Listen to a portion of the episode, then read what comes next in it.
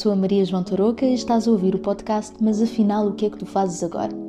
Aqui converso com pessoas corajosas que se permitiram fazer mudanças em busca de uma maior realização profissional.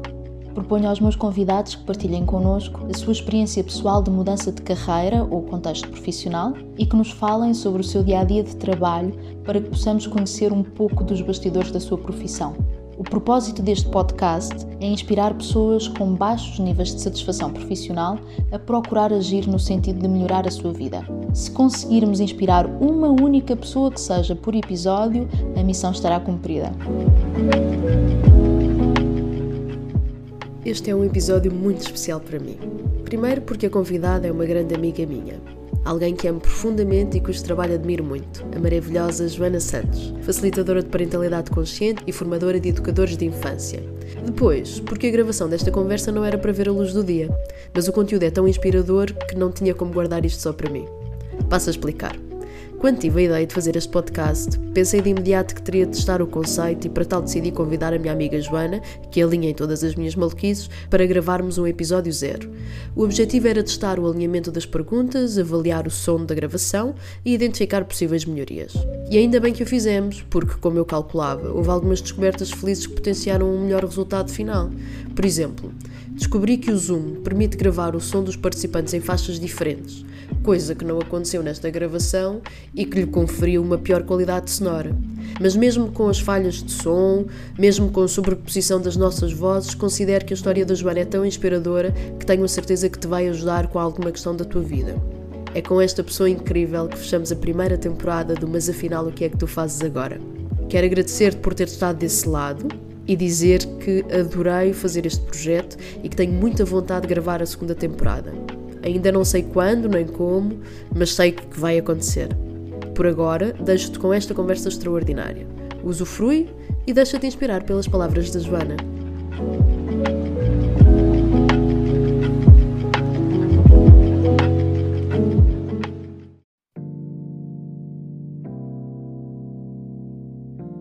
Olá, Joana. Bem-vinda aqui ao. Mas afinal, o que é que tu fazes agora? Estás bem? Obrigada, estou muito bem. Obrigada pelo convite. Agora, assim, na, na hora de começar, fiquei assim um bocadinho nervosinha, mas é normal aqui quando está num projeto novo. Ah, sim, sim, sim. Ah, mas eu, eu, são nervos bons, certo? Sim, então, sim, sim. E curiosidade, eu acho que são nervosinhos misturados com curiosidade. Olha, eu também tenho nervosinhos, mas estou curiosa para ver como é que isto vai ser. Uh, e estou muito entusiasmada. Estás entusiasmada também?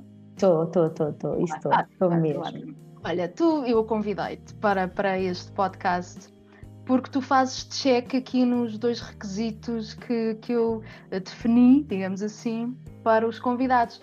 Um, mudaste de carreira. Dois, tens uma profissão pouco comum. E, portanto, eu queria começar por te pedir para contares aqui à malta o que é que tu fazias antes e o que é que tu fazes agora. Eu até costumo dizer, inicialmente eu era, quando me fazem essa pergunta. Exato, inicialmente. Então, o que é que eu fazia antes? Antes, Sim. no início, era educadora de infância. Ok. Tudo normal, num formato normal. educadora okay. de infância que muita gente conhece. Uhum. E quem e agora, tem filhos, é dos seus filhos. Hoje em dia, eu sou facilitadora de parentalidade consciente e também sou formadora. Isso ah, trocado ah, é por miúdos. São dois em um. Isso assim trocado por miúdos. Pois. Sou mesmo um dois em um. Atendo pais, recebo pais e mães e cuidadores em sessões de acompanhamento parental.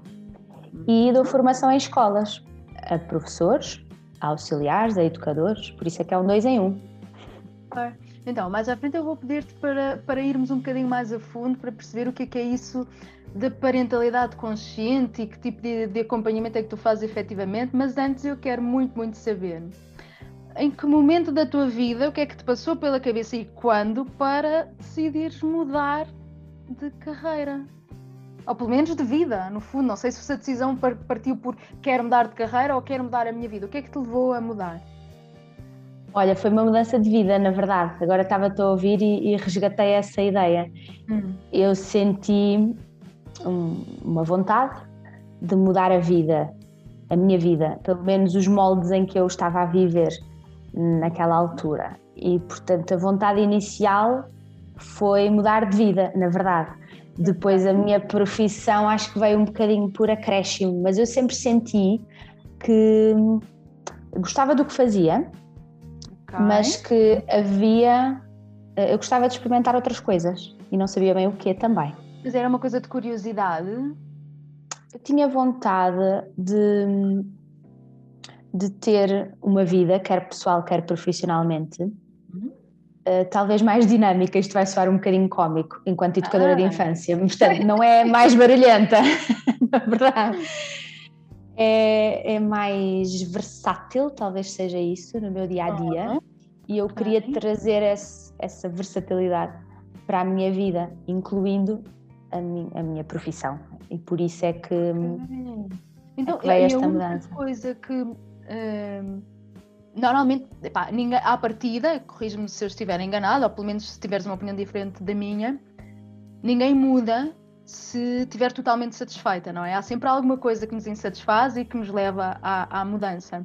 Era só a, a, a, versatilidade que te faltava ou havia mais alguma coisa que estivesse na base dessa insatisfação? Olha, eu, eu, concordo contigo. Eu acho que mudamos, a não ser que surja uma coisa fantástica, não foi o meu caso. E que pois, nos dá vontade de mudar, não, não, não, foi é? uma oportunidade.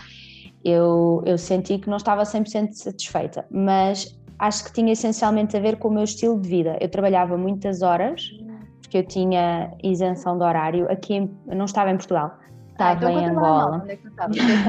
então, estava em Luanda e para quem possivelmente possa ouvir isto e que já esteve em Luanda, sabe que quase toda a gente tem isenção de horário que funciona basicamente para trabalharmos mais horas por dia. Então, o, ah, é? o ritmo de trabalho é muito diferente do que é uma educadora de infância em Portugal.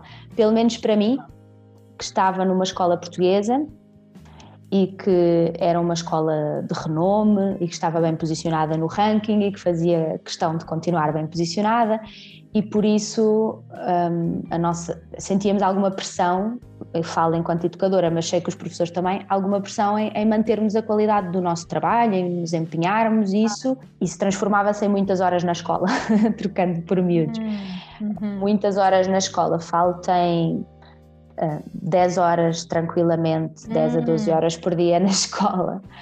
Okay. E eu já tinha uma filha. Exatamente.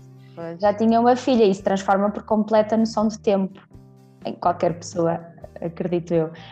E eu comecei a, a, sentir o que, muito, o que muitos meus colegas também sentiam, que era depois íamos buscar os nossos filhos às suas respectivas escolas. A minha filha era muito pequena para andar na escola onde eu, onde eu trabalhava tinha dois nesta altura em que eu comecei a ficar muito insatisfeita. Ela tinha mais ou menos dois anos e eu dei por mim a ir buscá-la ela ser a última na escola dela. Hum, e eu senti, sentia-me assim um bocadinho. Uh, ainda por cima, enquanto educadora, sentia que raio de congruência há aqui na minha vida. que é... Ah, então houve uma, uma espécie de de, de, incongruência dentro de ti, de pá, eu sou uma coisa, proclamo uma coisa, mas depois ao fim e ao cabo estou a fazer sim, outra e a viver sim, outra. Sim, sentia-me muito, tinha pouca oportunidade durante a semana de ter tempo de qualidade com a minha filha. Quando a ia buscar estava exausta porque para, para, quem, para quem é educadora de infância sabe, é uma profissão muito cansativa, fisicamente e psicologicamente também, mas muito exigente. Movimentamos-nos muito, saltamos, dançamos, fazemos muita, muita, muita coisa no mesmo é dia. E, e por isso, quando se para, ao final do dia, naquela viagemzinha de carro que depois fazemos para, para ir embora, ficamos, a palavra é podres. Eu acho que qualquer educador se vai identificar com essa sensação. E foi aí que eu comecei a sentir que isto não me está a fazer sentido enquanto pessoa. Isto não me está a fazer sentido, estou a sentir um desequilíbrio muito grande entre a minha vida pessoal e profissional e, e eventualmente a sensação de não quero isto para mim. Hum. Então, uh, vê se, se, se, é isto. Uh, por um lado, profissionalmente falando, tu sentias falta de maior versatilidade e por outro lado, do ponto de vista uh, pessoal e familiar, sentias falta de tempo e de qualidade de vida com, com, com a tua filha, é isso? Sim, de espaço para ela, de espaço para mim, que também era ah, inexistente. Okay. E como tínhamos muita tínhamos essa pressão grande em relação à qualidade da nossa prática, uh, era para mim também muito, muito cansativo viver dentro daquela pressão, sempre de cumprir muitos timings, de cumprir com muitas exigências, uh, estava-me a esgotar muito também.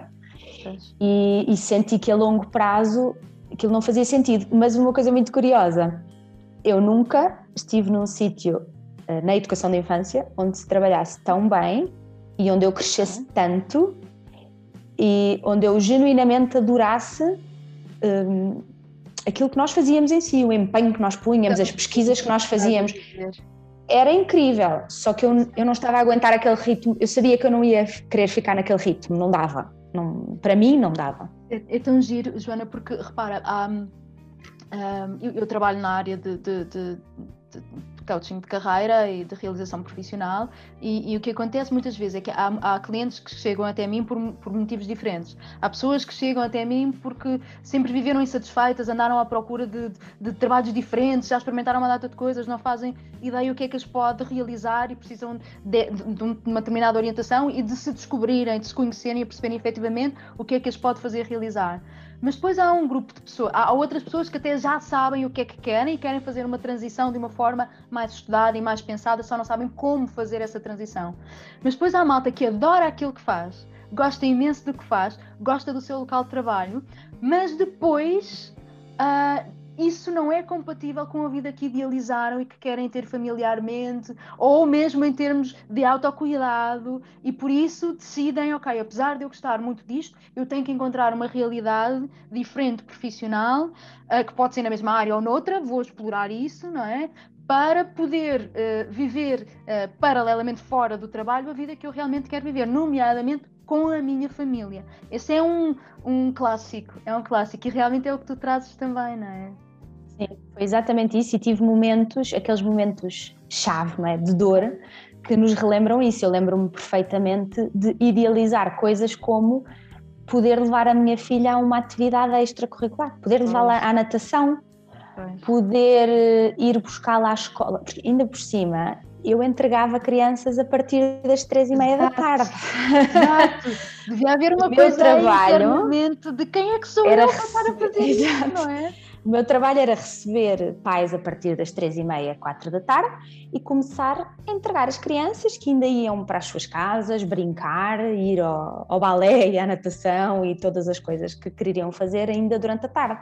E dava por mim a não ter essa tarde e a idealizar isso. Essas foram as primeiras coisas que eu comecei a imaginar e eu lembro-me de verbalizar isto para as minhas colegas. Eu dizia: não, eu quero, eu quero ser aquela mãe que vai buscar às três e meia. Eu lembro-me de dizer isto muitas vezes. Eu quero, ser aquela mãe que vem buscar os filhos estão a fazer.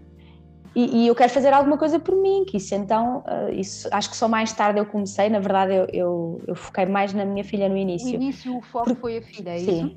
eu queria ter mais filhos ainda por cima, e então pensava, como é que isto se faz com mais filhos? Eu quero ter mais filhos, mas não nestas condições, não é? Não, não dá, eu, eu, eu pensava mesmo e sentia verdadeiramente que era impossível, na minha cabeça era impossível, era incompatível. Ou queres ter mais filhos, uh, ou mantens-te neste ritmo. Como eu também sentia muito desgaste físico, acho que tudo estava a ajudar, de facto, em eu idealizar uma vida era, muito diferente. Dores, não é? Sim, estava a doer de várias, de várias direções. Físicas e dores emocionais, não é? Dores sim, sim, sim, sim. Mas, mas eu sabia que a determinada altura esta, que esta etapa em Luanda para nós era, era passageira de alguma forma, hum, porque okay. eu sempre tive essa ideia muito clara que para ter mais filhos, eu não tinha qualquer acompanhamento familiar, estávamos sozinhos, hum. e que eu tinha ideia, nós vamos ficar alguns anos, não sabia quantos, hum. mas vamos ficar alguns anos. Aquilo que, que depois nos fez sentir que estava no momento de voltar foi também a entrada da minha filha para o primeiro ciclo e nós já queríamos estar num sítio onde ela depois se mantivesse. Hum. E, e daí depois. Então vocês aí vêm para Portugal novamente, não é? Sim, e é aí que se dá a minha mudança. Toda. Olha, diz-me lá uma coisa. Tu, tu começas a pensar, tem que mudar, não é? Já, já contaste aqui o que é que te levou a pensar nisso mas foi claro para ti o que é que tu querias fazer? Foi, tiveste logo a luz de, ok, eu quero fazer, eu quero sair deste ritmo, não é? Eu quero, eu quero hum, ter uma, um, um contexto profissional diferente. mas foi logo óbvio para ti que o que é que poderias fazer em vez disso? Não. Então como é que não, descobriste? Zero, foi zero, foi zero óbvio. Eu só estava a sonhar com o meu estilo de vida, por isso é que quando me perguntaste ah. há pouco o que é que, que, é que era, uhum. era o meu estilo de vida. Eu queria construir isso um estilo de vida claro que eu tinha idealizado. Sabias era. qual era o teu estilo de vida. E, e, e queres partilhar um bocadinho? Eu, eu pergunto-te isto só porque tu fizeste uma mudança muito grande mesmo, não é? Sim. Tu vieste para Portugal, eu já conheço um bocadinho da tua história, não é? Tu vieste para Portugal, mas não vieste para o mesmo sítio de onde saíste. Não. Queres partilhar um bocadinho disso? Eu, sim, sim, sim. Eu senti que lembro-me de sentir perfeitamente isto, que é já que vamos, já que vou mudar, vou aproveitar a mudança, porque na minha cabeça era estranho eu vir para Portugal e criar uma vida outra eu, eu teria que criar uma vida de raiz de qualquer forma. Eu tinha uma casa, hum. mas não tinha mais nada, não tinha trabalho, não tinha nada. Portanto, eu teria que voltar a construir essa a minha vida. Hum. E senti que se aquilo que eu quero é uma vida, um estilo de vida diferente, eu também não o vou conseguir onde eu tinha a minha casa, porque a minha casa era em Alverca, ah. Eh, na zona de Vila Franca de Xira, pode haver aqui pessoas que conheçam, mas era mesmo Lisboa, no, no centro, pronto, perto de Lisboa, perto de Lisboa, um, muito movimentada aquela zona, muito central a minha casa, uhum. uh, portanto também não era aquela visão que eu tinha. Okay. Eu tinha uma visão mais uh, virada para a tranquilidade que eu sentia que precisava, para a tranquilidade que eu queria trazer para, para a minha filha na altura e para os filhos que eu, que eu tivesse entretanto, porque depois já faço um à parte. Idealizavas, acredito eu? Pois não só idealizava, mas eu, eu se calhar já lá vou. É que entretanto houve aí uma, uma mudança que também nos ajudou aqui a, a, dar o salto um bocadinho mais cedo. Okay. Um, nós queríamos um, um estilo de vida que não compatibilizava bem com estar perto de Lisboa na mesma. E por outro lado, também gostávamos muito de, de ter o nosso espaço, uh, com o espaço exterior que nós tivemos, uhum. tínhamos em Luanda, uh, em Portugal não tínhamos, não, só tínhamos uma varandinha. Uhum. E, e isso tudo contribuiu para nós idealizarmos que não era se calhar ali o nosso sítio, era outro. Mas há pouco faltou um pormenor, um pormenor então. grande então, então, quando nós, nós já sabíamos que queríamos voltar para Portugal uh, antes da minha filha entrar para, para, o primeiro ano e que, portanto, seria naquele ano que iríamos fazer a transição. Portanto, e já estavam a planear. Estávamos a planear de uma forma. a pensar nisso, a sonhar já. Sim, tínhamos aquele deadline, chamemos-lhe assim, porque okay. tínhamos que inscrever na escola e, portanto, aí não há nada a fazer. Queríamos inscrevê-la em Portugal. Uh, e entretanto tínhamos esta vontade de ter mais filhos e muitas pessoas diziam que o segundo filho uh, demorava muito tempo a, podia demorar muito tempo a engravidar e tal, tal, tal. Ah, é, e nós não vais nessa conversa. Okay. Todos os que nos estão a ouvir não vão nesta conversa.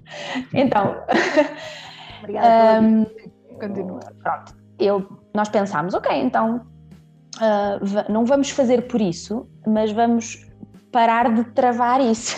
Sim, e portanto, parámos, no caso eu tomava a pílula, pronto, não importa, mas uh, parei de tomar a pílula, pensei, ok, a partir daqui, quando for, foi. Okay. Uh, só que eu engravidei nesse mesmo mês. Quando, uh, quando eu dei conta, ainda por cima eu não dei conta, como eu não estava focada nisso, eu não estava a planear uma gravidez propriamente dita, eu não me apercebi eu não, não, não me apercebi de, de, datas nem de nada, eu deixei passar algum tempo pronto. e depois comecei a ter alguns sintomas que mesmo assim não associei a uma gravidez, mas entretanto lá descobri que, que estava grávida. O que é que aconteceu neste processo de mudança? Isto antecipou mais ou menos dois meses a nossa vinda, porque nós não podemos viajar depois de uma determinada data de gravidez. Uhum. Então, em vez de eu vir no final do ano letivo tudo muito bonito como eu tinha imaginado, eu tive que vir, tive que vir antes, tive que vir em maio, por isso tive ali uma saída um bocadinho diferente do que eu tinha imaginado.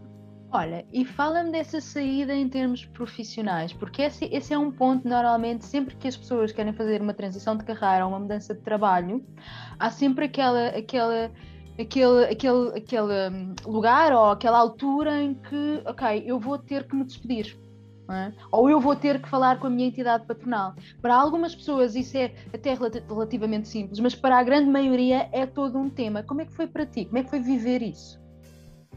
Foi todo um tema. uh, foi. Há uma parte que é mais vantajosa quando nós estamos uh, fora, quando somos, como, como nós dizemos, expatriados, é. que é todo, toda a gente sabe que em algum momento as pessoas vão decidir eh, voltar à partida ao seu país. Já se e conta com, não é? É muito normal. E, portanto, no meu ambiente era muito normal chegar ao, ao final do ano letivo e alguns professores e educadores irem embora e para o ano virem outros novos. Isto era muito comum. Uh, aqui o que ano letivo, não é? Exato. Uh, o meu, a minha grande questão foi essa, foi ai, e agora? Fiz as contas da gravidez e percebi não vai dar para o meu plano inicial. E aí, o que é que, que, é que ajuda também? Ajuda um bocadinho a gravidez, porque na realidade é muito óbvio, eu, eu tinha que me vir embora. Portanto, não, desculpa perfeita, não havia outra solução, é? era, era, era quase uma desculpa perfeita, porque para a minha entidade patronal isso não é discutível. Ok, tens até, aliás, a primeira abordagem é logo esta: de quantas semanas estás e a própria entidade patronal está a ver um calendário e a dizer tens que ir embora até ao dia X. Okay. Portanto, essa parte uh, não dificulta. O que dificulta é o sonho que eu tinha. Eu não queria terminar assim. Pois, a idealização, eu queria, que a idealização. idealizado, não é? Eu queria que a minha filha tivesse a festa de finalistas, do, do, porque, portanto, ela terminava o pré-escolar. Eu queria ter também a, a comemoração com os meus alunos da altura e com as famílias que, que estavam comigo e terminar. Pronto, mas não foi, não, não, não foi assim. Depois nós tivemos que decidir uh, que, o, que o meu marido ficava mais tempo. Uhum. Esse é outro ponto importante, é que nós não podemos instalar os dedos e vir embora Oi? os dois para Portugal sem trabalho. Uh, pelo menos para nós Sim, não soou Era a mudança de um, né? No vosso caso era a mudança dos Sim, dois, toda nós uma não, família. Sim, nós não queríamos, dado que estávamos a, a, idealizar esse estilo de vida, esse estilo de vida incluía estarmos todos juntos no mesmo sítio. E por isso começámos aí sim a, a, planear como é que isto pode acontecer. E a única forma que nos pareceu válida, por vários motivos, mas um deles era até a estabilidade financeira, uh, outro era o tempo de, de, aviso prévio. O meu marido tinha um contrato de expatriado que tem muito tempo de aviso prévio e esse era uhum. outro ponto. Mesmo que ele dissesse que queria sair, ele, ele era, acho que eram nove meses ou qualquer coisa assim, okay. uh, mesmo muito grande. E, e portanto pesámos essas coisas todas e percebemos que a melhor hipótese era ele ficar mais uns meses. E por isso viemos todos a Portugal para nascer a minha segunda filha, e aqui uhum. estávamos os quatro, mas depois ele ainda teve que voltar. E isso na minha mudança também teve, teve aqui muito impacto, não é? Então não hum. saltei logo para esta mudança profissional. tu, tu, já disseste que, que não ficaste na zona onde tinhas casa, já disseste que procuravam um sítio com um espaço exterior, com uma vida mais tranquila. E, e que sítio é, é, esse? O que é que encontraram então? Onde é que, onde é que encontraram esse, essa coisa que idealizavam? Olha, nós como já andávamos a, com este sonho há muito tempo, nós cada vez que vinhamos a Portugal de férias íamos ver casas. Uh, marcávamos, enquanto estávamos em Angola, víamos casas na internet, é escolhíamos. De Depois, quando vinhamos de férias, uh, íamos ver duas ou três daquela escolha que tínhamos feito, depois voltávamos para Angola, para a vida normal, e quando vinhamos a Portugal fazíamos o mesmo. E esta casa onde eu estou agora uhum. foi uma dessas casas, e na realidade nós não tínhamos um sítio uma cidade, uma vila escolhida. Nós sabíamos. Portugal inteiro à procura, é isso? No Alentejo, no Alentejo. No Alentejo, especificamente. No Alentejo. Tínhamos uma ligação ambos emocional, uh, mesmo quando não tínhamos filhos e quando namorávamos, vinhamos muitas vezes para o Alentejo e gostávamos do ambiente e vinhamos de Angola, portanto queríamos calor. Ainda que o Alentejo seja muito frio no inverno, calor mas. E tranquilidade, calor não e tranquilidade, isso mesmo. E então andámos por muitos sítios, o Alentejo é enorme, não é? Portanto, visitámos casas em muitos sítios. Até que eu entrei na, na minha casa atual, hum. como outra visita qualquer, Sim. e assim que entro, e por acaso no caso desta casa eu vim sozinha. O meu marido estava em Angola, eu vim primeiro, não sei por que motivo, e vim fazer a visita. E eu entrei na casa e, e senti que era a nossa casa. Hum, não, o sítio veio depois. depois é que eu pensei, ok, eu, eu quero mesmo viver aqui. Eu abri, nós temos uma porta que dá para trás, para o terreno. Quando eu abro essa porta e vejo a imensidão de terreno, para mim era uma grande novidade, não é? Senti, uau, eu quero, eu quero estar aqui. É e então depois começámos a ver, ok, isto é onde?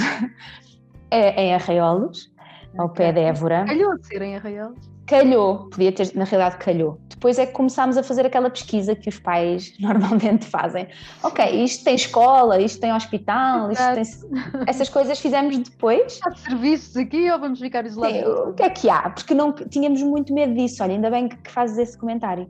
Tínhamos muito medo disso, porque o meu marido costuma dizer: eu, eu sou do campo, mas ele é de. Campo de Ourique.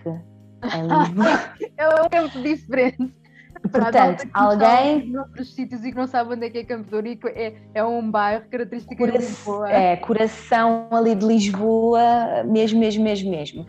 E, portanto, para alguém que vem da cidade, uma infância inteira e até a idade adulta, cidade, eu, apesar de estar ali nas redondezas, naquela zona da Alverca e da Póvoa de Santiria e por aí, muito perto de Lisboa, portanto, sempre vivemos uma vida muito citadina. E às vezes os sonhos, nós tínhamos algum medo, será que estamos a sonhar com isto? E depois, se calhar, é uma pasmaceira. Super felizes ali, mas como nunca vivemos ali, não sabemos exatamente Sim. se vamos ser ou não, não é? Sim, então vou dizer o truque que nós fizemos. Então. Estu, estudámos aqui a zona, não é? Pronto, aí já. Okay. ok. E depois percebemos que estávamos pertinho de Évora e a uma hum. hora de Lisboa. E isso influenciou imenso a nossa decisão. Porque dizíamos um para o outro: ok, queremos ir ao cinema, temos em Évora. Queremos ir ao sushi, temos em Évora. Queremos ir. Okay. Encontrávamos tudo o que era nossos hábitos uhum. de, de, lazer muito perto. E, uhum. e o mesmo conseguíamos em Lisboa, porque para nós eh, uma hora é muito perto, porque em Luanda fazemos muitos quilómetros, muitas distâncias, Sim, por isso. exato, já havia esse hábito, não é? Sim, de, de... passávamos muito tempo no trânsito, portanto aqui uma hora para nós não era nada. E isso foi um ponto importante para nós na mudança, foi uh, perceber isto, ok, se, se não for exatamente, uh, não queremos ir para, para, o extremo oposto, de ficar completamente é. isolados num sítio, e, e, ao fim e ao cabo perceberam que havia vários, várias coisas que vocês valorizam, não é? Que tinham próximo até, não é? Sim, Portanto, sim, tenho, sim. tenho, ali em Évora o sushi e os vários restaurantes e se eu quiser, e se eu quiser ao, ao, cinema e se eu quiser ver a família está a uma hora de distância e portanto sim, isso tudo. de alguma forma. Se a família quiser vir cá, consegue vir eh, perfeitamente aqui também visitar-nos, não estamos demasiado longe, mas também não estamos demasiado perto, que essa é uma questão importante para nós, porque nós tínhamos vivido muito longe. E isso é muito difícil pois, em muitos momentos. Voltar para, para a rotina próxima da família, dos sim, pais, não é? Nós gostávamos muito do nosso espaço. Em Luanda ele era demasiado, ou seja, era mesmo muita distância. Mas em Portugal também não nos imaginávamos depois a voltar para uma vida uh, com uma rotina diária muito, muito próxima, tipo jantar à mãe, depois ir à sogra, e, uh, sempre todos os dias. Não, não idealizávamos isso para nós e por isso estar um bocadinho distante para nós também foi bom para mantermos o nosso espaço, que já estávamos habituados. Fim ao cabo, bom, Olha, e conta-me uma coisa: vocês veem o espaço, ok, decidem e tal, e eventualmente mudam então para lá, não é? Voltam, vêm para, para, para Portugal novamente, mas agora para Arraiolos. Mas depois de tu teres feito esta mudança, como é que tu descobres então o que é que tu queres fazer? Tu ainda não sabias, ao que parece. Não, eu não sabia. E no início estava muito focada na maternidade, ainda por cima porque estava cá sozinha, não é? Portanto, esse era o foco, estava num pós-parto. Uhum. Quando o pós-parto começou a ficar um, um bocadinho mais leve, ou seja, já não ter um bebê tão, tão, tão recém-nascido, eu comecei a, a, querer cuidar de mim outra vez, a todos os níveis. Primeiro, precisei de ir cuidar de mim uh, emocionalmente, procurei terapia, Parabéns, porque. Obrigada. Porque eu engravidei, portanto, eu depois vivi toda a mudança grávida e aquilo que me aconselhavam a fazer era atenção que estás grávida, não te enerves, não te emociones, atenção, atenção. No meio dessa, disso tudo, eu percebi que quando a minha filha nasceu, eu continuei este processo do não te enerves porque eu estava sozinha com elas e, e queria manter uma certa compostura, chamemos-lhe assim. Resultado, eu não, eu, não estava mais do que, do que a conter muitas emoções uh, dentro de mim. E percebi o primeiro passo é este: eu tenho que ir voltar a encontrar-me, voltar a centrar-me, deitar estas emoções cá para fora, uh, ter ajuda de alguém para, para me ajudar a perceber o que é que eu estou a sentir, para onde é que eu quero ir. E fiz esse processo terapêutico durante uns meses, quando ainda cá estava sozinha, depois uhum. mantive, mas já não foi de uma forma tão intensa. Abordagem terapêutica? Olha, eu, eu fiz, eu fiz hipnoterapia Fiz hipnoterapia. Tinha referência de uma amiga, uh, foi assim, não fiz uma pesquisa muito exaustiva. Uma amiga minha disse-me numa determinada altura: eu fiz isto e gostei, e eu confiei nela e, experimentei. Com essa leveza de experimentar, se eu não gostasse, trocava. Mas correu lindamente. Para mim foi mesmo, mesmo, mesmo transformador. Viste e... muitas coisas sobre ti aí nesse processo? Sim, e curei algumas, algumas dores, algumas feridas que tinha ali deste processo. E só aí é que eu me senti capaz, a palavra é essa, de voltar. Ok, vamos lá projetar então uma vida profissional agora, porque antes disso eu estava demasiado frágil, eu não conseguia pensar em nada disso. Claro. Eu era mãe, mãe, mãe, mãe. Pois, quer dizer, primeiro já tinhas uma filha, agora estavas num pós-parto uma segunda filha, não é? Sim, então... sim, sim, sim. E tinha, e tinha uma filha sozinha e com uma filha angolana a integrar-se em Portugal, porque na realidade a minha filha foi para Angola com um ano, portanto ela chegou angolana pois a integrar-se em Portugal, muita, muita, muita mudança. Eu, eu acho que eu, eu, pedi isso, né? eu dizia, se é para mudar é agora, mas... Tu querias versatilidade na tua vida, não era? Exato, Pô, eu queria versatilidade e tudo, eu queria tanto isto. Então, Pronto, então eu foquei-me de facto algum tempo nesta mudança da minha filha que estava a mudar, estava a mudar tudo na vida dela. Na realidade era também muito grande. Ela estava a ter uma irmã, o pai não estava com ela, estávamos num continente novo, uma escola, tudo novo, tudo novo, tudo novo. E então foquei-me nisso. Depois é que consegui, ok, agora está tudo mais estável, vou, vou focar-me em mim outra vez. O primeiro passo foi a hipnoterapia.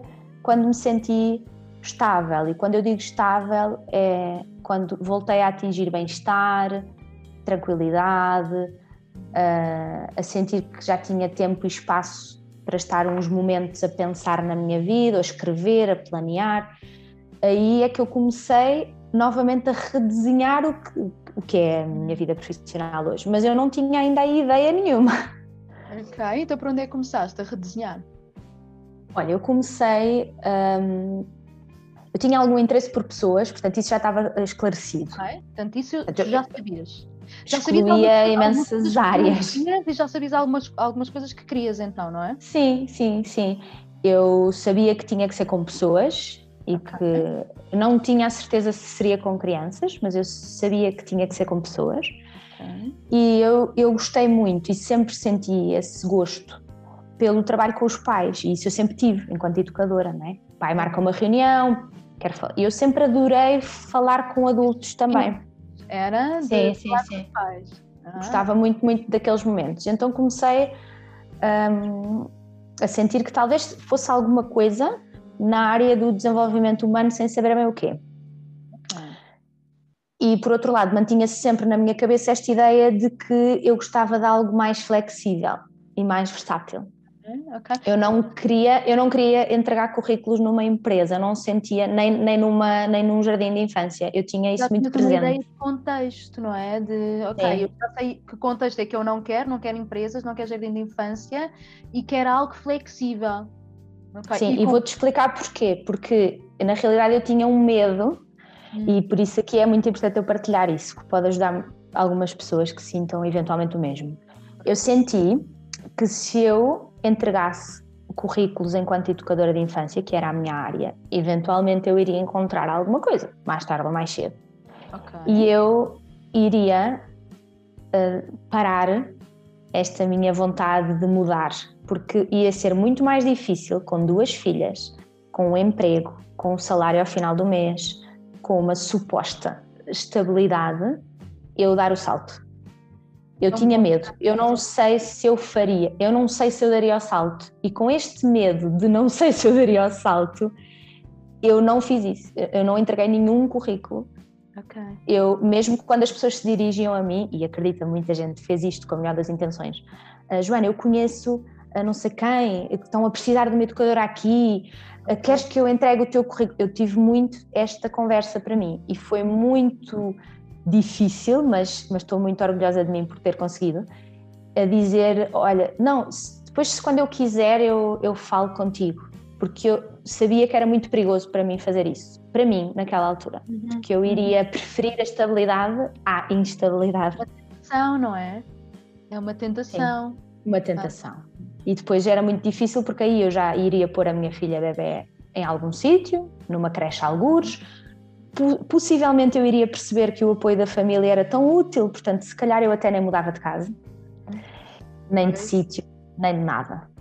Então e... foi preciso mesmo uh, tu, tu, teres muita clareza daquilo que querias em termos de valores, independentemente de não saberes exatamente qual era Nada. a área, havia coisas Sim. que tu já sabias e que tu querias ir com elas até ao fim. Querias Lá está o estilo de vida. Flexibilidade, querias uh, uh, trabalhar com pessoas, portanto sabias algumas coisas e por isso uh, mantiveste firme e, e, e, parabéns por Sim. isso, porque é muito fácil, com todas estas mudanças que tu falaste, tu, tu aceitares essas ofertas que te faziam, não é? Sim. que bom. Sim, sim. Bom. Era, era, era muito mais fácil. Só que eu sabia, eu acho que por referências, acho que todos nós temos referências de pessoas infelizes na realidade, na, na sua prática profissional. E talvez eu tenha tido luzes de, de, muitas dessas pessoas. Ainda por cima, quando cheguei a Portugal, senti muito isso. Eh, de repente, vi muita gente que que estava naquilo que eu chamo do ram-ram, de estou aqui e, aqui estou. Uh, e não estou feliz, mas estou aqui. E, e essa sensação, eu, eh, eu, fugia totalmente dessa sensação. Eu sabia que eu não queria trazer essa sensação para mim, por mais difícil que fosse, eh, porque eu não sabia, lá está, eu não tinha um sonho, eu não, eu não tinha um sonho específico, eu não queria abrir uma pastelaria à luz, eu não sabia o que eu queria. E uma coisa, Jona, desculpa interromper. Isto é, é, é, muito bom nós estarmos a falar sobre isto porque por vezes as pessoas focam-se muito naquilo que pá, eu, eu, o que é que eu quero, o que é que eu quero, o que é que eu quero, e às vezes só olharmos para aquilo que não queremos já é meio caminho andado. Focarmos naquilo que nós sabemos que não é para nós é importantíssimo para, para, para, para nos dar pistas. E foi isso Olha, que foi, foi exatamente isso que eu fiz o tempo todo, acho eu foi fugir de, de, daquilo que eu não queria. Uh, daí eu ter procurado terapia, eu já estava a fugir daquilo que eu não queria, eu não ah, queria ficar ali. Não é? Tu fazes terapia, começas a conhecer-te melhor, começas a, a, estar mais estável, a ficar, a ter mais autocuidado e, e começas então a pensar, a redesenhar a tua, a tua vida, ok, eu gosto, eu gosto de trabalhar com pessoas, eu se calhar quero alguma coisa aqui no desenvolvimento pessoal, e depois, como é que veio mais luz a seguir? Depois mais luz, eu comecei a fazer algumas pesquisas muito, muito leves, aquelas que vamos fazendo no telefone enquanto esperamos que os filhos saiam da escola. Ok, então uh, vou ver aqui. Tem o Google. Então deixa-me já Google... outra vez. Malta, não sabes o que é que estás a, o que, o que, é que queres, o que é que não queres. Vai ao Google, vai pesquisar, vai. E vejam o Google, atenção, o Google que eu fiz foi uh, qualquer coisa como desenvolvimento pessoal, cursos, foi isto, foi coisas totalmente largas, abrangentes, nada específicas, nada concretas. E, e, começas com esta coisa que acontece quando pesquisamos coisas, que é encontras o nome, depois vais e pões aquele nome e abres o site e vês não sei quem. Depois não sei quem, vês referência e vais andando por ali a brincar. Eu andava basicamente a brincar, a ir pesquisando, vendo, explorando. E depois tive um momento em que vi na televisão um determinado programa Uhum. E quis e percebi que a pessoa que estava lá era de uma área de desenvolvimento. Posso, posso partilhar, então eu vou partilhar tudo. Eu vi, eu vi a, a Cris Carvalho no alta definição. Ah, então, a Cris Carvalho, sim. A Cris Carvalho um, estava no alta definição porque na altura ela estava num programa dos casados à primeira vista, acho que é assim, casados à primeira vista, e ela foi convidada como especialista de, de, relacionamentos para o alta definição e estava a ser entrevistada, normalíssimo. Uhum. E ela começou a contar, eu não, eu não me lembro hoje em dia bem do programa em si, na verdade, eu sei que, eu lembro-me da minha sensação ao, ao ver aquilo. Eu senti uma atração enorme pelo estilo de vida que ela estava a descrever. Okay. E por ela em si, a própria pessoa encantou-me. Hum, um, okay. energia, eu, eu estava. Presa ao ecrã, sim, se calhar ela estava ah. a hipnotizar. Presa ao ecrã e depois o que ela contava começou-me a fascinar. Depois ela começou, não me lembro bem, mas sei que falou desta questão das relações e como o mundo humano me fascina, eu estava mesmo fascinada a ouvir aquilo. Então fui pesquisar outra vez, Cris Carvalho, desta vez. Cris Carvalho, percebi que ela tinha esta escola, chamemos-lhe assim, de, de, coaching, e comecei a pesquisar isto e pensei, olha, uh, tinha um curso, por acaso ia abrir uns meses depois, uhum. e fui pesquisar deste curso de coaching, uma certificação em coaching. Na mesma, eu não sabia uh, concretamente, vou tirar este curso porque eu quero ser coach. Não. Exato. Foi. Mas então eh, decidiste é, fazer esse curso? Decidi fazer o curso. Fui okay. fazer o curso. quando só cheguei... que há a malta que foi aí que nós nos conhecemos e nos apaixonámos uma pela outra. É? Sim, é? foi que eu conheci a Maria. De, de, de, sim, sim, sim. Nacional de Coaching com Programação Neurolinguística. É isso mesmo. Então eu fui muito muito leve, chamemos-lhe assim, ou seja, eu fui sem expectativa, eu não sabia se na realidade uh, aquilo iria ser o meu, o meu caminho profissional. Eu ia muito curiosa em relação a, a perceber mais de pessoas, a aprender, a perceber o que era aquilo do coaching. Uhum. E, e, não sabia eu que era uma grande viagem, na realidade, para me conhecer a mim. Foi isso que aconteceu. Eu conheci-me, comecei-me a conhecer muito, muito, muito melhor. Por isso eu acho que essa certificação, na base desta minha área profissional de hoje em dia, trouxe-me foi muito, muito, muito autoconhecimento que depois me levou a, a escolhas okay. e a, a, chegar onde eu estou agora. Ok. Então e, houve e uma fase. abriu-te outras portinhas na cabeça.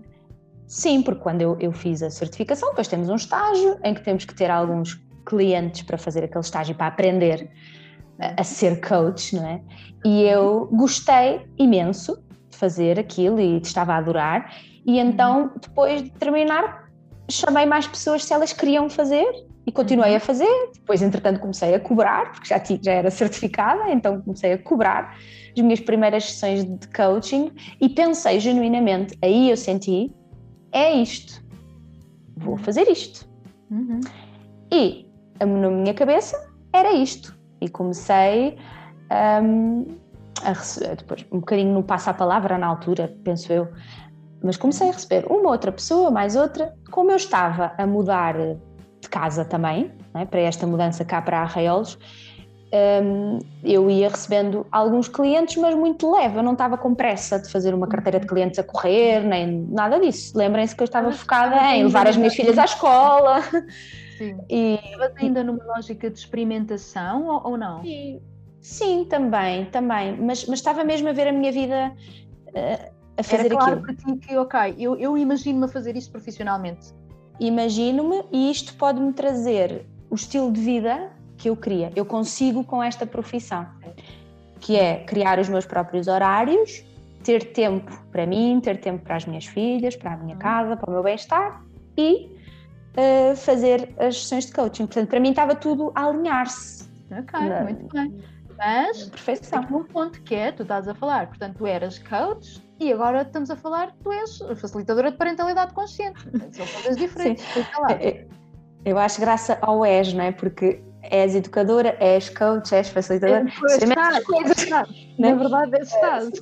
São imensas coisas e, e, demorou algum tempo até eu encaixar estas coisas todas, que foi basicamente o que mudou aqui neste processo, é que eu encaixei, eu percebi que isto eram tudo peças de um puzzle e que eu decidi montar o puzzle o que começou a acontecer foi que eu recebi mães no, enquanto clientes de coaching uhum. e que e, e, o meu coração palpitou uhum. de uma forma inexplicável. ali duas coisas, não é? Inexplicável e queria muito, muito, muito um, que, que, os desafios que elas trouxessem incluíssem os filhos. E comecei a perceber que eu própria estava uhum. a querer uh, ai Deus queira que ela traga aquela questão com os vontade, filhos. Uma vontade, Aquela vontade. E comecei a fazer alguns processos de coaching, mas que tocavam muito também na dinâmica com os filhos e na uhum. relação.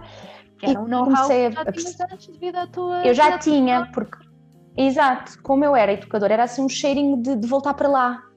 Sim. Mas não necessariamente enquanto educadora. Uhum.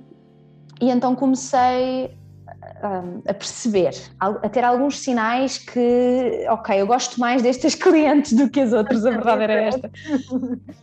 quero mais destas do que, do que dos outros. Eu digo destas porque eram, eram mulheres eram na altura. Os clientes ideais, não é? Aqueles, sim, se tu pudesses escolher, só trabalharias com aquele só tipo queria, Só queria, só queria aquilo. E depois, na, na altura, eu, eu, nós entramos em pandemia, entretanto, portanto, isto não foi assim há tanto tempo, porque eu vim de Angola em 2018 e, portanto, 2019 andei a fazer a certificação, o estágio, os ah, primeiros clientes, tudo isso. uma coisa, porque esta parte também é importante, porque às vezes a malta imagina, quando nós não, não contamos as coisas, sonha. Qual é? era o meu timing, não é? Uh, tu sais, despedes-te em 2018, certo? Maio de 2018, tenho Maio uma 2018. filha em junho de 2018. Ok. E quando é que tu começas a, então, a, a, a, quando é que tu tens o teu primeiro cliente pago em, em coaching? Tenho o meu primeiro cliente pago em coaching em... pagar. Uh, um cliente pago talvez em dezembro de 2019. Ok, então estamos a falar... Novembro, de dezembro.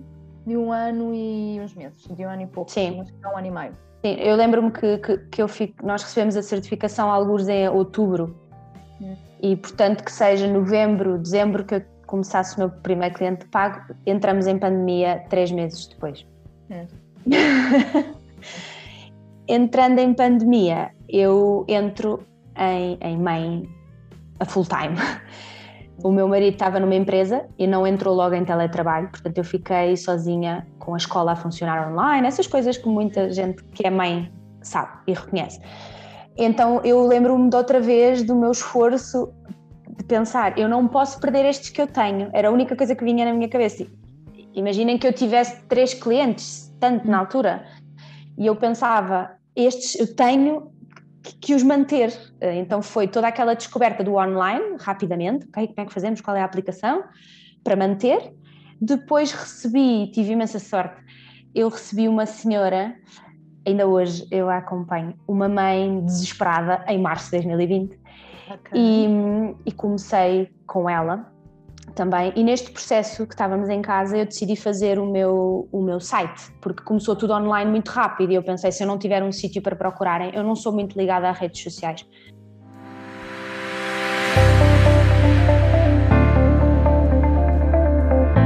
Queres ajudar-me a aumentar os níveis de satisfação e realização profissional dos portugueses? Queres contribuir para um país mais feliz? Para te juntares a mim nesta missão, basta subscreveres o podcast, fazeres um like neste episódio e deixares um comentário, nem que seja um emoji.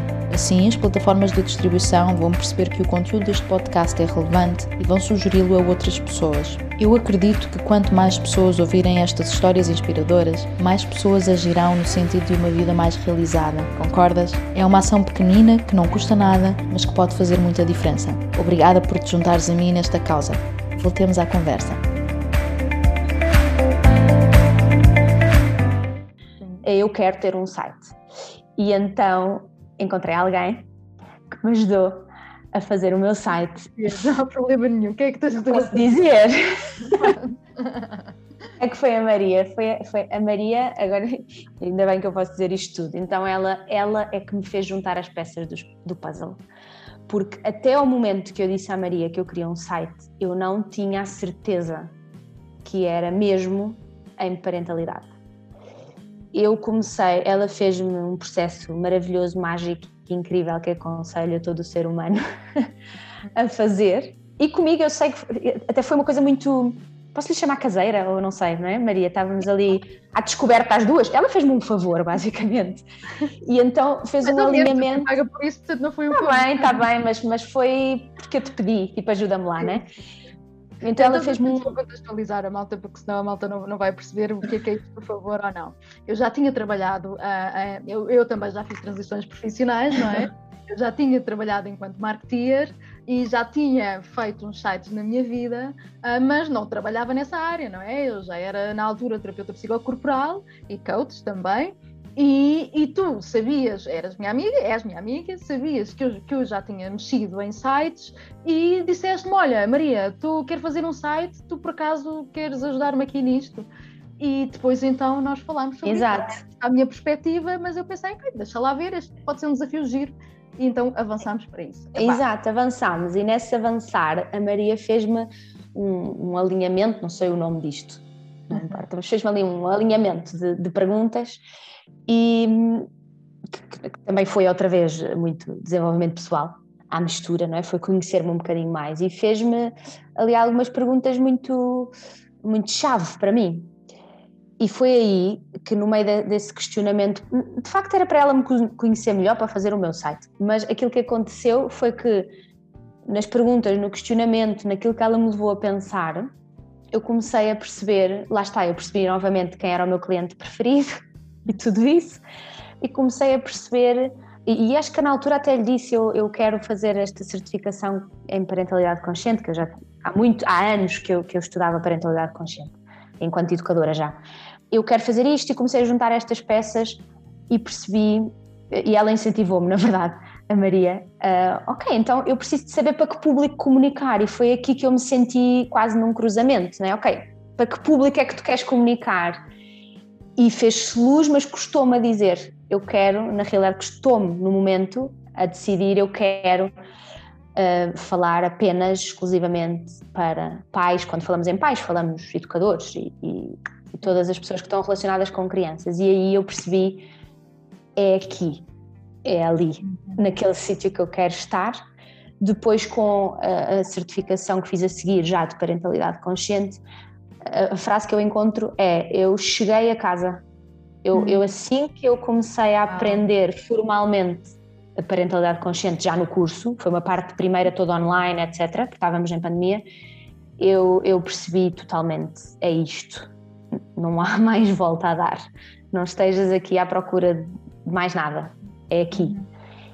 E, ah, e fiquei. Coisas muito interessantes que tu, que tu disseste, uh, que, que acontecem em qualquer processo de mudança. Falaste aí de uma coisa que foi, eu senti-me num cruzamento e, e, e, ter que tomar uma, uma decisão, não é? De okay, para quem é que eu quero falar.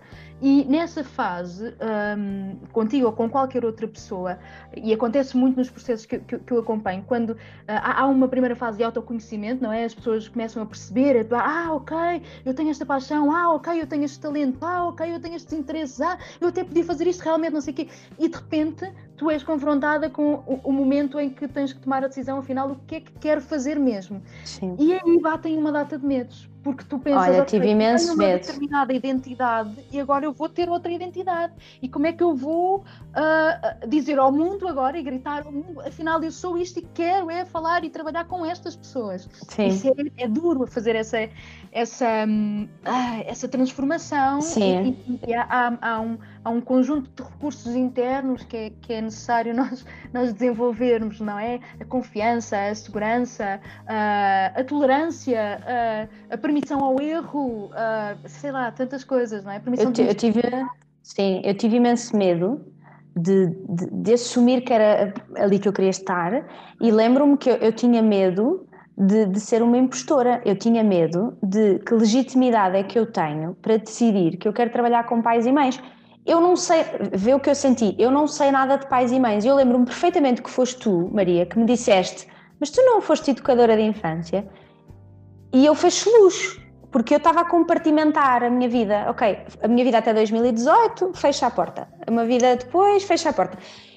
E no momento que eu senti isso, pensei, claro que eu tenho legitimidade, calma. Então, e tudo que eu estudei, no meu caso, depois foi um acumular. Tudo o que eu fiz na minha vida até hoje contribuiu para o que eu sou agora profissionalmente. E eu, o que me estava aqui a dificultar e a deixar-me com algum medo era não só esta questão, que legitimidade tenho eu para agora do nada decidir que trabalho com estas pessoas, e por outro lado, como é que isto se faz? Porque eu aprendi a fazer coaching uh, e não aprendi a, a, a guiar sessões de parentalidade, e são coisas diferentes.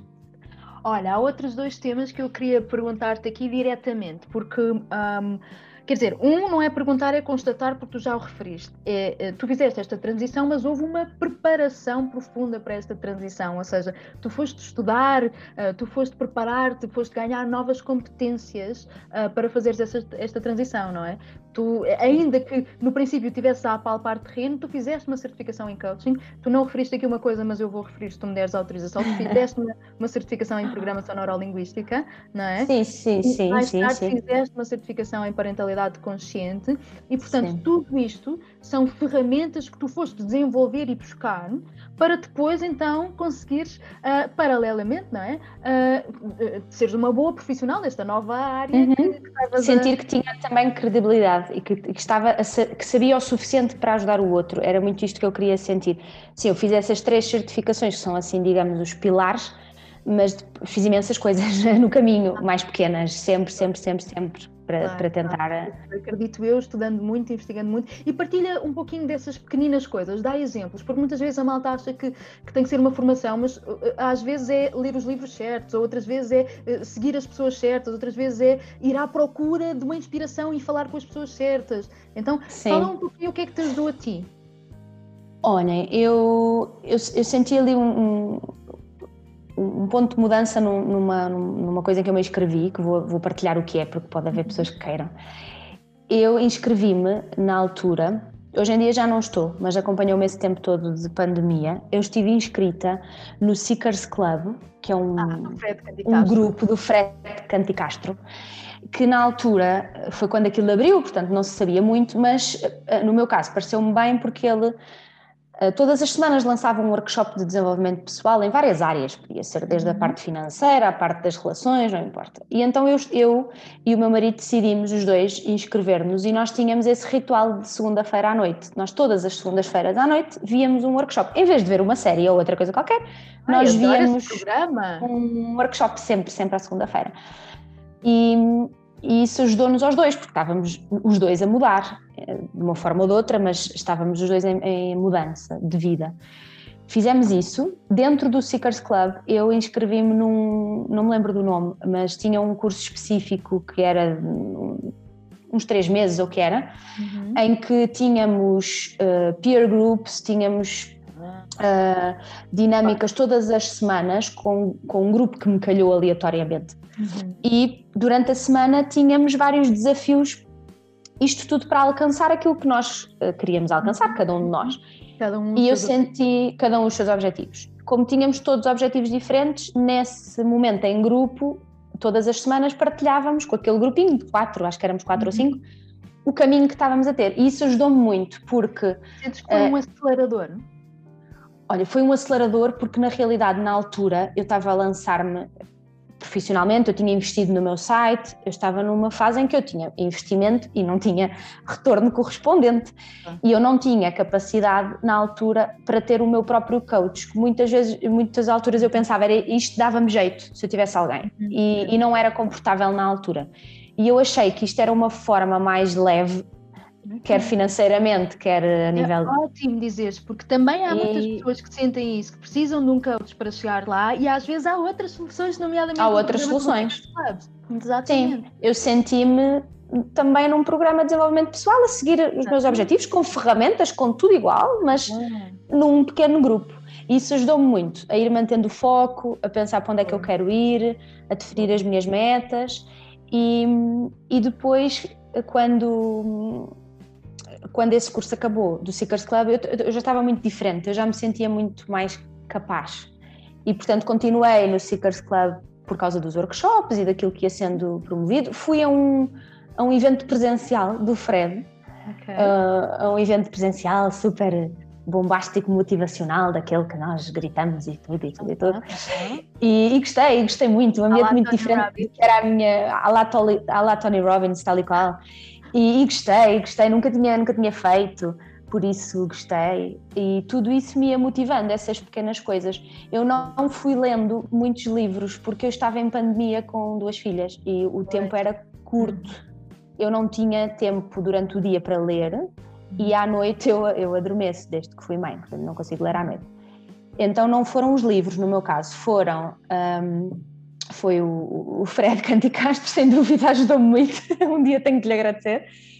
E, e ouvia podcasts no geral, não sei assim apontar um ou outro específico, é, mas quer dizer, não sei. Eu ouvi a Inspiração para uma Vida Mágica, que, que é da Micaela Veni e do, e do Pedro Vieira. Isso sempre ouvi, já há muito tempo que eu ouvia e mantive. E isso conseguia ouvir enquanto cozinhava e fazia outras coisas, não me tirava tempo. Boa, boa. E foi assim que eu me mantive. Deixar, ou vou tentar pelo menos procurar os links de tudo aquilo que nós estamos a falar aqui para deixar na descrição. Ah, boa, boa. Possam, possam ir ver uh, todas as referências que nós, que nós partilharmos aqui. Que bom, então no teu caso foi esta inspiração do Fred, especificamente o, o programa que fizeste dentro do Seekers Club, os vários workshops que foste vendo, que por acaso foram na, nessa plataforma, mas pode, poderiam ter há outras, YouTube, sim, ou, sim, ou, há muita coisa. Sim. qualquer, e os podcasts que foste ouvindo. Sim.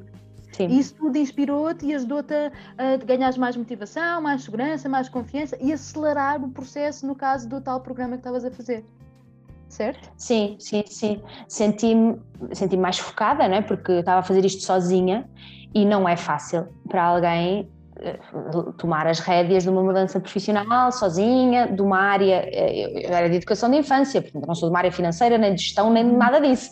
De repente e é preciso, eras a, a é tua preciso, própria empresária, não é?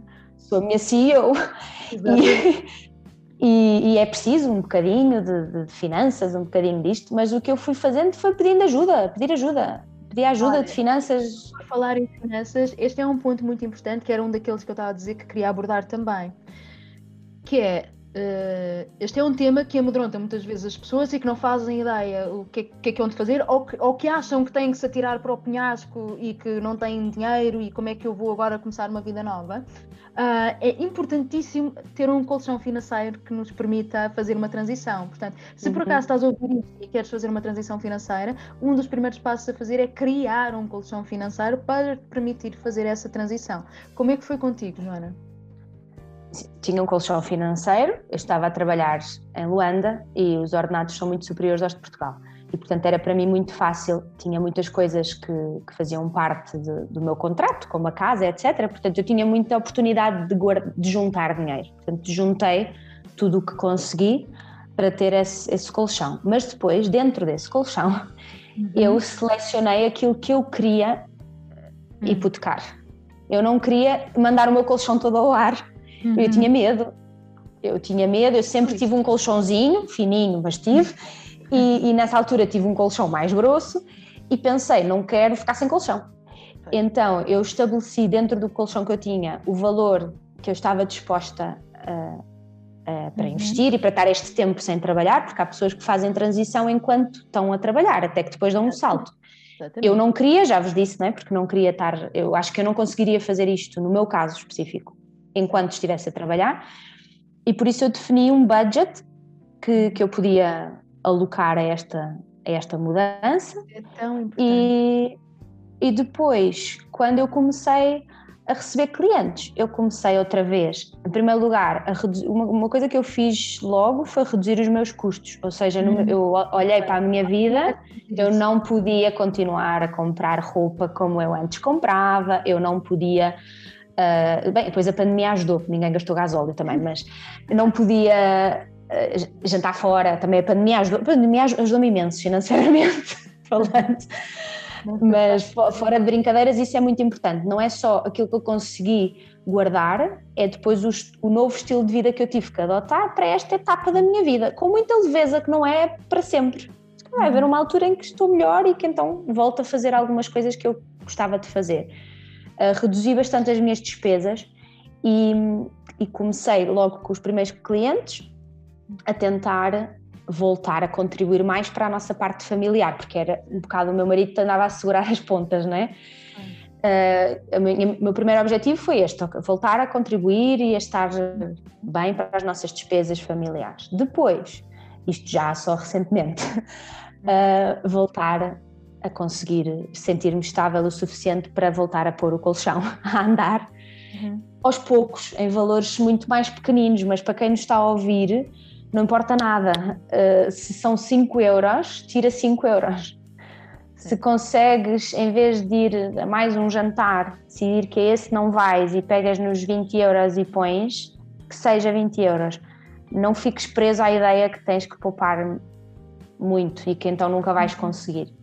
Uhum, vai uhum. poupando, pode ser pouco, Sabes mas vai. Um, neste, neste trabalho que eu faço uh, para ajudar as pessoas a fazerem uma transição de carreira, um, uma das fases é, é mesmo uh, estudarmos as contas, não só o, o, aquilo que é necessário para fazer transição, perdão, para fazer a transição, mas também aquilo que tu falaste há pouco, como é que podes ter menos despesas para conseguir Fundamental. dinheiro para fazer essa transição. E depois, quando estás a fazer a transição, depois como é que tu podes voltar novamente, quando começas a ter um, um novo income não é? financeiro, o, o, que é que tu podes e não podes fazer, e, e é diferente para cada pessoa, obviamente, uhum. porque nós somos diferentes, temos valores diferentes, temos Sim. necessidades diferentes, e, e, portanto tem que ser sempre uma coisa uh, uh, é como em tudo, não só na parte financeira esta transição tem que ser sempre altamente à medida porque a pessoa tem que se sentir confortável nas várias fases.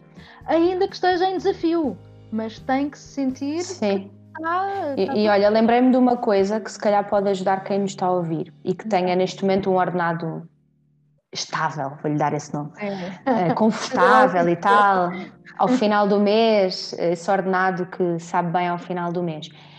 Eu senti, lá está, vou voltar à dor, porque no meu caso foi a dor, em muitos momentos que me inspirou. Eu já tive isso tudo, não é, direitinho, e em Luanda, que era muito mais do que um ordenado em Portugal, e já fui muito infeliz com esse dinheiro a cair-me ao final do mês. Uhum. E eu tinha essa referência, não é isto, não vai ser isto. Não é por isto que eu vou encontrar aqueles valores que eu quero viver. Não é. Ou seja, não por é ter isto que traz felicidade, é isso? Sim, não queria pôr o clichê, porque parece clichê. Não, mas, mas sim. vamos, vamos, vamos já, dizer já, as palavras que as pessoas conhecem, sim. não é? Não é, não, é, é de tudo. vai trazer felicidade. Não.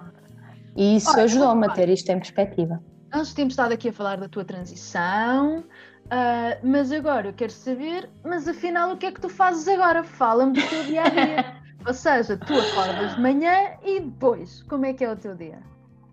Bem, eu, eu acordo de manhã e depois é o desenho daquele dia. Eu não tenho dias iguais, nunca mais tive dias iguais. Ai?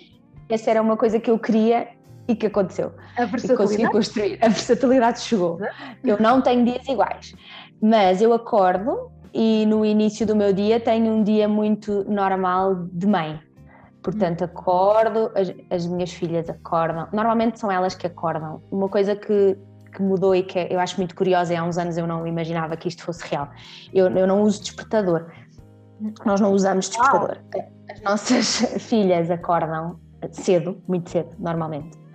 Eh, quando eu digo cedo, falo de 7 horas, uma hora em Portugal normal. Pronto elas acordam e, e, vêm para a nossa cama normalmente e portanto aí temos uma vida perfeitamente normal da família, que é estamos os quatro na cama e um bocadinho de ronha e um bocadinho bora lá levantar e tenho uma manhã de uma família igual às outras todas, fazer o pequeno almoço, elas ajudar com as lancheiras e com as mochilas e com as roupas e com as camas, pronto.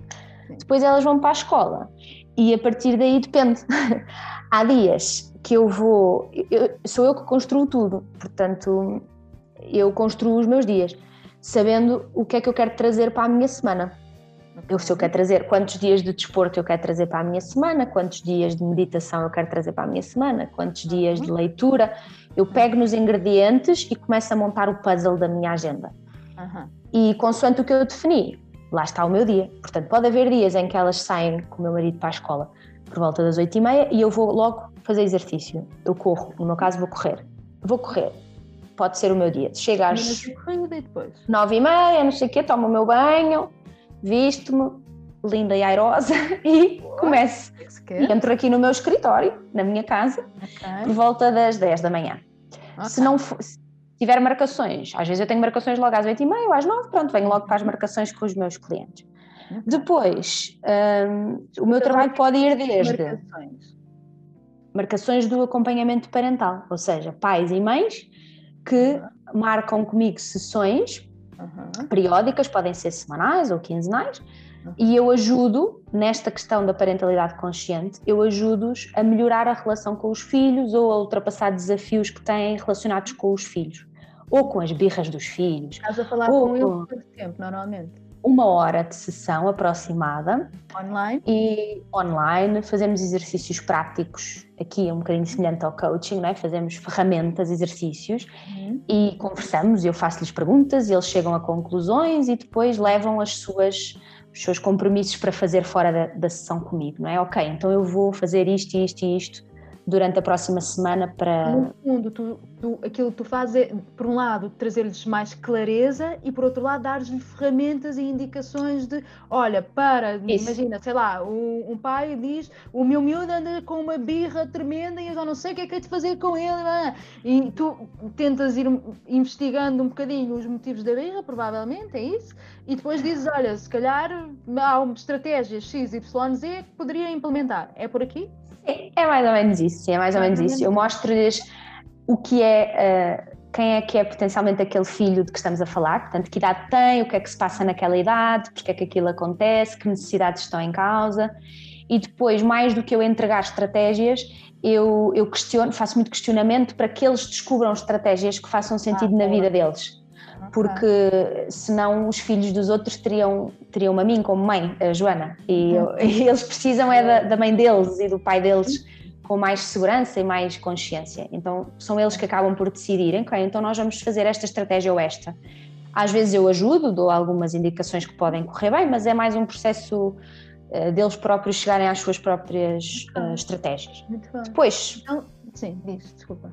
Depois sai da sessão, dependendo da quantidade de sessões que tenho naquele dia. É mais há, há dias. Em média, diz mais ou Olha, menos. Olha, é muito, é muito variável, porque eu agora consegui finalmente fazer uma coisa que eu queria há algum tempo, que é ah. alinhar as pessoas no, no, mesmo dia, em vez de as ter pontualmente pela semana afora, porque depois quebrava-me o meu ritmo.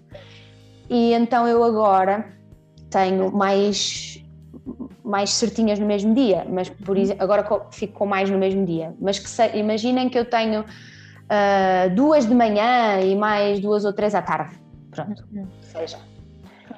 Provavelmente há dias em que tens mais, há dias em que tens menos, mas a média E há dias em que, exato, e há dias que não tenho nenhuma propositadamente, porque eu dou formação em escolas uhum. e eu preciso de tempo para as formações, não só para as, para as, para as dar, para as lecionar, como para as estruturar, planear, claro. construir. E, portanto, para então, isso eu preciso de ter Além tempo. Além da preparação das formações, tu, quando, quando falamos aqui das, das sessões de, de facilite, como é que é? Parentalidade consciente. Parentalidade consciente. Facilitadora de parentalidade consciente, isso tem um bocado trava-línguas. Um, tu provavelmente também preparas e fazes relatórios de sessões, portanto tens de contar com esse tempo entre, entre sessões, é isso? Tal e qual. Portanto, eu não Para posso. Para perceber o que é que é o dia a dia de uma facilitadora Sim, de olha, também é formadora, não é?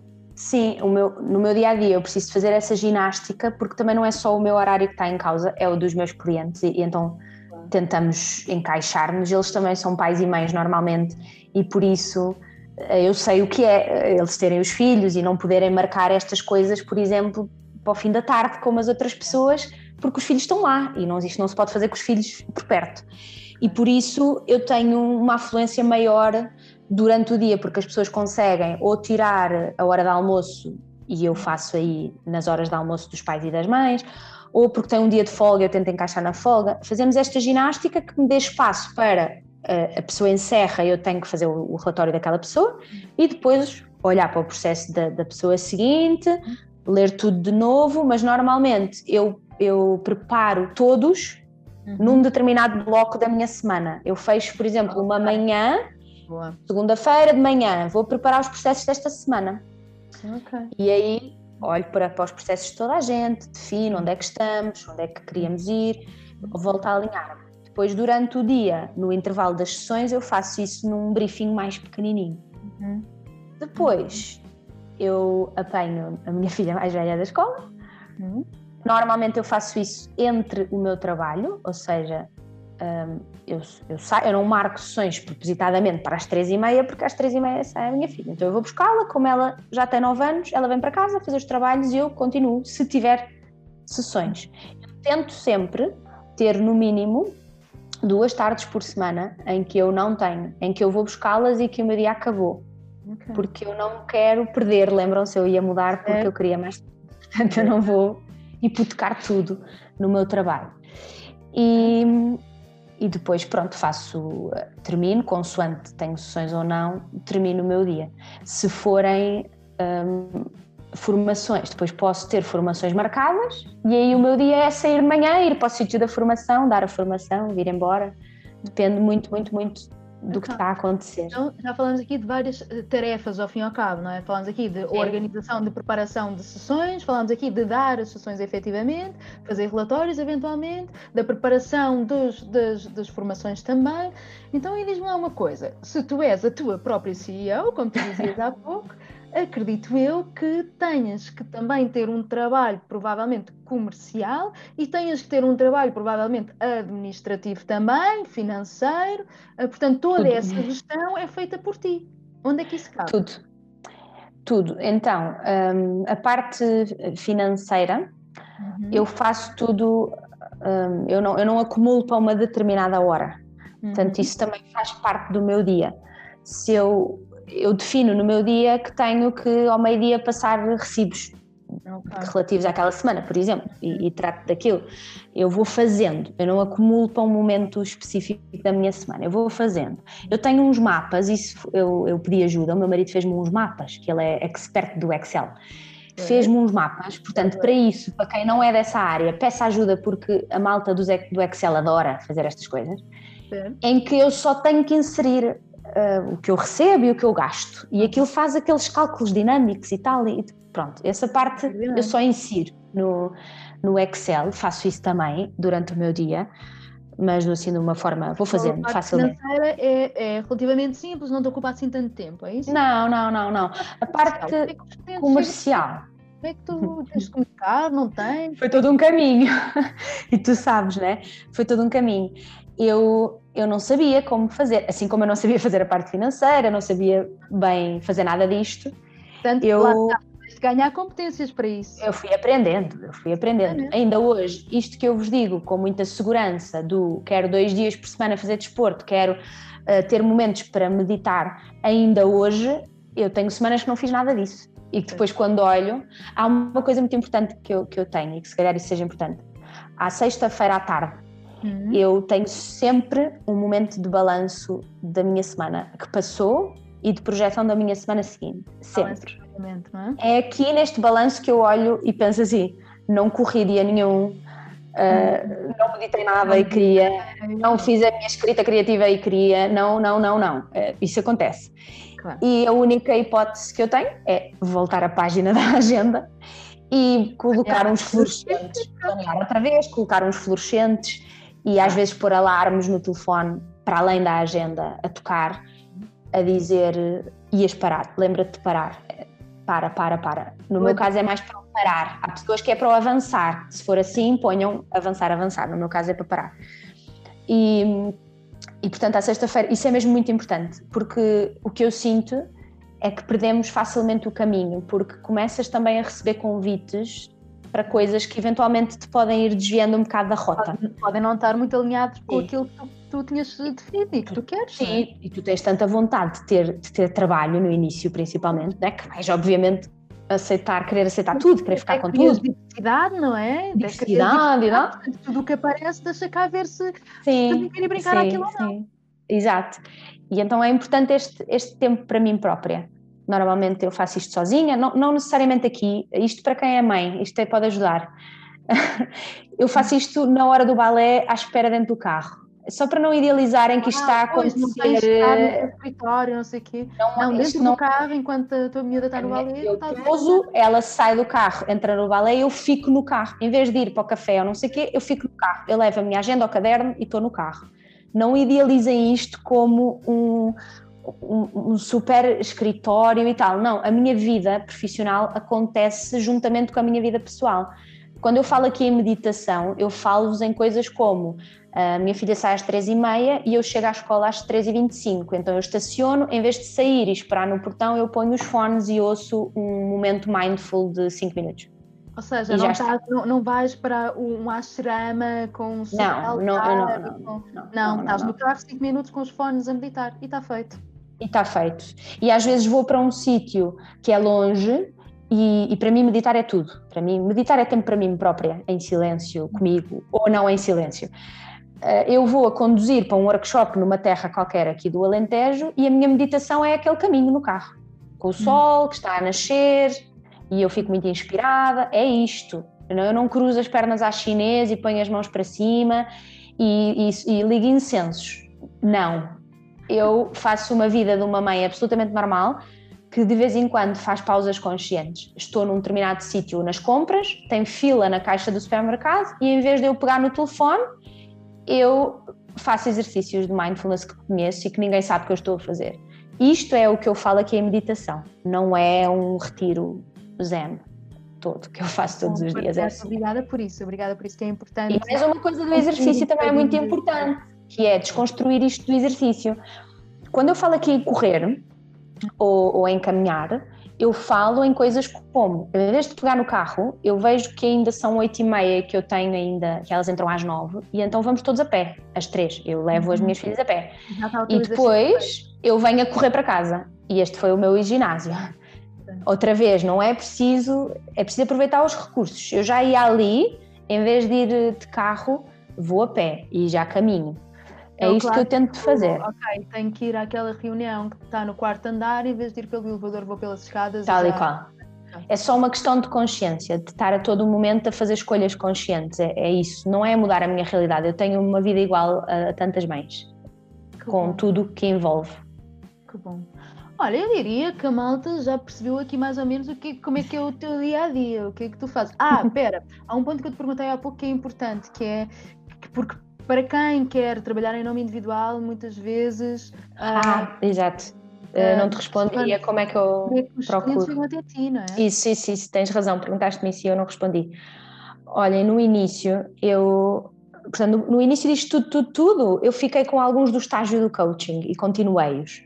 Depois, algumas mães que eu conhecia, porque como eu era educadora, eu tinha muitos contactos, porque ah, na altura, mesmo noutras escolas, quando eu comecei, as pessoas na altura, hoje acho que isso já não se usa tanto, mas ficavam com os nossos números do telemóvel, pessoais. E hum, às vezes era ou eu que metia conversa, propositadamente, é. ou a pessoa que, que metia conversa comigo: o que é que anda a fazer? Já chegou a Portugal? Eu recebia muito estas mensagens. O que é que decidiu fazer profissionalmente? Eu dizia: estou a fazer isto, e a pessoa dizia: ah, que giro, posso experimentar. E era assim no início. Depois um, eu apanhava pessoas que eu sentia que estavam a fazer alguma mudança. Isto quando era só coaching. Uhum. Olha, estou yeah, a mudar e tal, vou abrir uma empresa, ou sei lá. Uhum. E eu, olha, queres ajuda a estruturar ideias que eu estou que eu sei fazer isto? E a pessoa dizia que sim. E no início houve muita coisa só para eu experimentar, que, não era cobrada. Lá Outros. o estágio, não é? Tu, tu o meu estágio. Outras eu começava a chegar a um preço mais eh, tranquilo para mim e para a outra pessoa. Isso não me importava muito. E fui andando, fui andando. Depois chegou uma altura com o meu site que a Maria me disse assim: Joana, podes confiar em mim. E eu confio muito na Maria em muitas áreas, mas nesta principalmente. E ela disse-me: tu tens que ter anúncios no Google, tu tens que fazer uma coisa que se chama Google Ads. Conheces Google Ads? Não. E, e ela explicou-me então que era as pessoas vão pesquisar ao Google e aparece o meu site. Exatamente. Coloca lá o meu site numa determinada posição. E eu tive muito medo, na mesma, porque é preciso pagar. Gastar dinheiro e... com isso, é, mais uma vez, então eu estou para aqui a gastar dinheiro. Não eu estou a tentar poupar e agora vem a Maria e diz que eu tenho que gastar dinheiro. Uh, mas na realidade ela falou-me do, do, do, retorno, potencial retorno, que iria compensar imenso o meu investimento. E eu digo-vos, eu, eu, só percebi quando aconteceu, na realidade. Eu confiei de olhos fechados, ela disse, vamos construir isto. Sim, sim, ela fez tudo o que havia para fazer informaticamente, porque eu não domino nada e disse-lhe isso abertamente, uh, mesmo no site eu disse-lhe isso abertamente, eu não, eu não quero entender. Há pessoas que querem aprender, fazer, eu, não, eu percebi logo que eu não ia ter estaleca, tempo e paciência para nada disso, e então pedi-lhe. E depois ela disse-me, construiu aquilo, até onde é que eu queria gastar ou não, porque aquilo podemos gastar, acho que, é, acho que pode-se gastar muito ou menos, pronto. Eu disse, e claro que eu disse menos, menos, e depois eh, ela pôs tudo a funcionar e aconteceu um milagre. que foi. Não, porque eu chamo Maria, mas não sou a Nossa Senhora. Ai meu Deus, eu comecei a receber, pronto, pedidos de contacto através do meu site, no meu e-mail, de pessoas que estavam à procura deste serviço ou que queriam saber o que era este serviço. E a partir daí, isto foi em maio deste ano, portanto não foi assim há tanto tempo, uhum. em maio deste ano, a partir desse momento, o meu investimento ao nível da procura de clientes decresceu drasticamente. Uhum. Ou seja, eu não preciso de investir tempo a, a, como é que eu vou lá chegar e a comunicar e, e, e a, a, energia, a usar as redes sociais, que eu ainda, para quem está desse lado, isto é muito importante, eu ainda não sei usar, eu tenho redes sociais, eu ainda não sei usá-las em condições, muito menos para comunicar ou para chamar clientes, ou não, nada disso.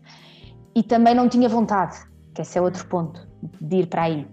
E então eu percebi que, ok, eu estou a fazer este investimento, mas foi o melhor investimento que eu alguma vez fiz. Eu, neste momento, no acompanhamento parental, eu, eu, é assim que eu recebo clientes e outros por recomendação. Alguém que fez comigo e que depois disse à amiga e a amiga também veio fazer comigo.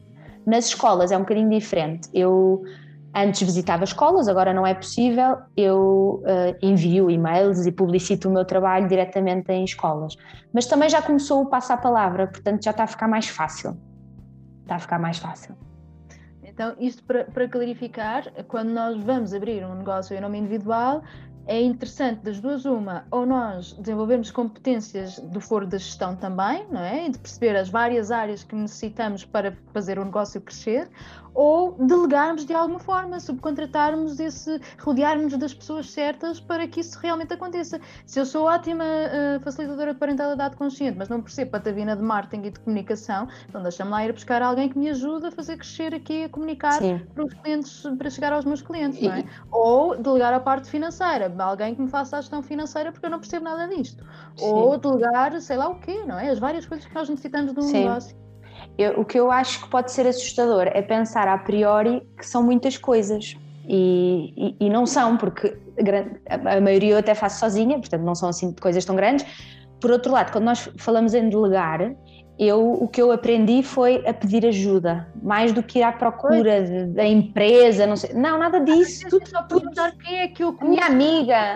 E Sim. falar com essa pessoa tenho uma amiga que é financeira não sei onde, vou-lhe perguntar. E se calhar até ela nos tempos livres me dá um jeitinho, me ajuda.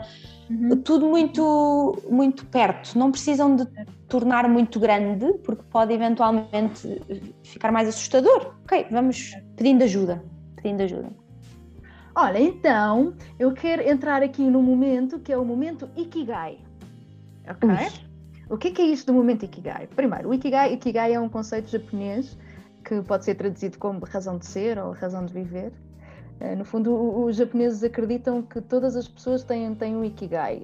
Um, que algumas conseguem descobrir qual é o seu ikigai, outras nunca vêm a descobrir, infelizmente. Uh, mas no fundo é um bocadinho aquilo que nós chamamos aqui no Ocidente de propósito de vida, não é? E, e então os japoneses acreditam que vivermos o nosso ikigai promove uma maior satisfação felicidade e significado à nossa vida. E portanto, aquilo que eu gostava de experimentar aqui contigo é descobrirmos se tu estás ou não a viver o teu, o teu Ikigai. Bora lá? Ai meu Deus, vamos a isso! Ai, ai, ai, que forte, não estava à espera disto. Olha, vamos a isso! Vou fazer algumas perguntas para triar umas coisitas. Primeira pergunta: És apaixonada pelo que fazes? Sim, totalmente. Totalmente, de caras. Ok, o que é que tu mais amas no teu trabalho atual? O que é que tu mais gostas de fazer no teu trabalho atual? Uh, só pode ser uma coisa? Não, pode ser duas. O que eu mais amo é estar uh, a dar formação presencialmente, estar, ver as equipas e estar ali, a comunicar. Amo, amo, sou quase viciada estar ali. É. E depois adoro, adoro, enche-me de, de, de, concretização o momento em que eu estou com as famílias e vejo que está a acontecer mudança do lado de lá. A transformação. A transformação. A transformação, é isso? Da família, sim. sim, sim. Então, olha, a primeira característica do Ikigai é uh, trabalhares em algo que és apaixonada. Check. Okay? Check. São quatro. Check. São quatro. Eu também não sabia isso há uns tempos. Pois. Isto era uma paixão. Okay. Só depois. Que bom que que bom, que bom, que bom. Olha, segunda característica. Consideras que és boa naquilo que fazes? Isso é tricky. Uhum. Pois tricky é. para, para a autoestima. Uhum. Um, Isso é verdadeiro. Sim, eu, eu, sim, eu sinto-me boa naquilo que faço. Uh, neste momento, mas sinto um espaço gigante para ser muito melhor tenho a certeza que vou ser muito melhor. Bom, então, e, e que, que, talentos e competências é que tu achas que, que, tens uh, posto ou que pões ao serviço neste trabalho que tu fazes? Talentos que tu tens, não é? Competências que tu tens que pões ao serviço ao fazer este trabalho? Olha, ponho, ponho ao serviço a minha empatia. Ok. Eu sempre tive uma boa capacidade de ser empática e aqui é preciso muito, muito, muito, muito empatia para este trabalho. É preciso hum, muita capacidade de não julgar o outro e eu de alguma forma venho, tenho vindo a treinar isso. Isso eu não tinha toda a minha vida. Eu fui treinando isto. Olhar e, e não fazer qualquer juízo de valor, aceitar tudo como, como é. Isso eu tenho que trazer muito porque eu recebo realidades totalmente distintas, não é? E eu preciso de estar aqui de uma forma igual para toda a gente que me procura. Não posso, em momento algum, passar um julgamento ou a pessoa sentir-se julgada na minha presença. Uh, eu trago muito para o meu trabalho, muita criatividade. Eu sempre fui criativa e agora preciso dessa criatividade. Não só para o trabalho em si, para a planificação, mas, por exemplo, para a minha agenda. Eu preciso ser muito criativa Exato. para conseguir criar a agenda que eu quero e criar a vida que eu quero.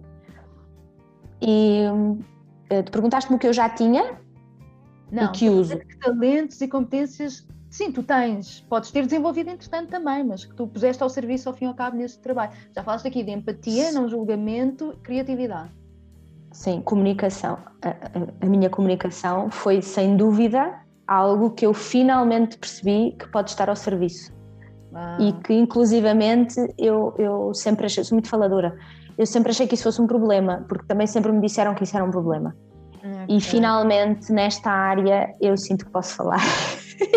Encontraste uma coisa à medida, não é? É uma coisa onde eu posso comunicar. falar.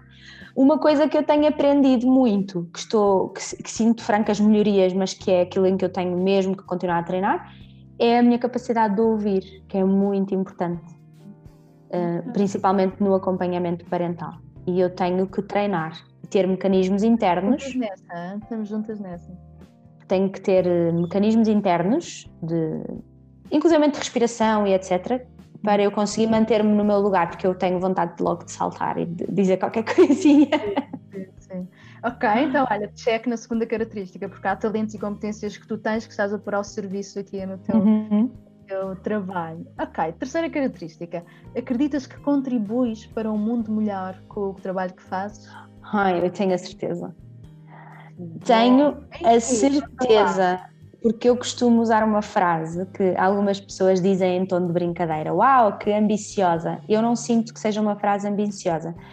Eu sinto-me mesmo a, a mudar o mundo, porque eu estou ao serviço das crianças, da infância, da adolescência. Eu estou a, a influenciar largamente muitas famílias, muitos profissionais que estão a ser melhores para aquelas crianças. Por isso, eu estou mesmo a, a mudar o mundo através das crianças, tenho a certeza. Isso não Bom, que bom, que bom, essa sensação deve ser extraordinária, não é? tenho a certeza. Isso, essa é mesmo aquilo que me move. Olha, então, check, três características. Ai, tenho cheques! Só falta uma, só falta uma. Oh meu Deus! Então, acreditas que este teu propósito e trabalho te pode trazer a prosperidade financeira que desejas? Sim, agora sim, mas é recente este meu sim. Ok? Queres partilhar? Quero, eu não sabia, isto é uma coisa que pode ser interessante para quem está desse lado. Eu também não sabia o, o que é que se cobrava nesta área, não só no acompanhamento parental. Aí foi mais fácil, porque eu fui perguntar a outras pessoas: olha, tu cobras o quê? Tu cobras o quê? E, e fui, e fiz mais ou menos parecido com o que eu achava certo. Mas na formação eu não sabia também. E ando, ainda continuo, mas agora já mais fácil, a descobrir. E fiquei agradavelmente surpreendida em, Uhum. em perceber que, que- que sim, que sem dúvida que eu posso ter uma estabilidade financeira muito melhor do que a que eu tenho hoje aqui, outubro de 2021. Hum, eu sei agora que eu é que achava que não dava, porque eu não, não sabia os preços. Agora eu percebo que, que sim, mas também percebo que sou eu na mesma que, que faço isto acontecer. Ou seja, aquela criatividade que eu falei, eu tenho que usar nisto, porque eu preciso de garantir os meses. eu, eu tenho que desenhar aquilo, se bem que a questão do mês passou a ser um bocadinho antiga, porque eu não tenho o fim do mês, eh, deixei de ter um bocadinho esses conceitos do contador, não é? Mas de alguma forma eu tenho que dosear não só a quantidade de trabalho que eu tenho ao mesmo tempo, porque isso não está, eu não quero isso eh, profissionalmente, mas também dosear o dinheiro que me vai entrando. E para isto eu preciso de ir espaçando os convites que eu vou recebendo de uma forma uh, também inteligente, diria eu, uh, também a meu favor, uh, no sentido de de garantir que eu lá à frente tenho trabalho, isso traz-me segurança também. E por isso. A resposta, é hum, é, a resposta é sim. Então, check novamente, ok. Então tens as tuas paixões, uh, estás a viver as tuas paixões, estás a pôr talentos ao serviço, contribuis para um mundo melhor e podes ter aqui uma grande prosperidade financeira. Tu estás a viver o teu Ikigai, parabéns por isso, ok? Porque Uh, não é toda a gente. Obrigada, obrigada. Acho que aí o ponto de financeiro, e gostava de deixar essa nota. Hum. Descubram o que é que é o, o vosso bem-estar financeiro. Porque nós não dissemos aqui, neste último ponto do Ikigai, né? não foi vais ter muito dinheiro, certo. vais ter estabilidade uh, financeira, não era assim que dizia, estabilidade financeira? O que eu utilizei foi prosperidade, mas para, prosperidade, prosperidade não é? É muito é, relativo. O que é que é para ti? O que é que, é que, tu, que, é que tu, quais são as tuas necessidades? O que é que tu queres ter? Exatamente, o que é que eu quero ter, seja a outros níveis, como em dinheiro também. O que é que eu quero ter? Este ponto é importante e muitas vezes quando se fala em propósito de vida não se, não se fala neste ponto, um, é, é, importante porque se não tiveres rentabilidade, passa a ser um, um, um, voluntariado. E não há problema nenhum em tu viveres o teu propósito em um voluntariado, mas não é um trabalho. Não, uhum. não estás a, a, pagar as tuas contas com isso. É? Então, a prosperidade financeira é importante também. Agora, na minha opinião, há sempre formas de conseguirmos uh, encontrar formas de rentabilizar um, as nossas paixões e talentos ao serviço de um, de um mundo melhor. Portanto, essa é a parte mais claro fácil de fazer. É, é... E há imensas formas de nós termos uma maior entrada de dinheiro, uh, se queremos, se, a questão é essa, né? ter mais dinheiro, há, há muitas formas diferentes sem ser obtê-lo todo através do, do, trabalho que eu estou a fazer, não é? É uma questão de se aconselharem financeiramente. Isso também ajuda muito. Exatamente. Olha, adorei ter-te cá, adorei, adorei, adorei. Obrigada por esta conversa. Como é que foi para ti? Gostaste? Ai, foi maravilhoso. Primeiro o tempo voou, eu, eu adorei estar aqui a conversar contigo. Depois é, é bom esta sensação de. Eu estava mesmo a imaginar as pessoas do lado de lá e, e a pensar: deixa-me, podem precisar de ouvir isto.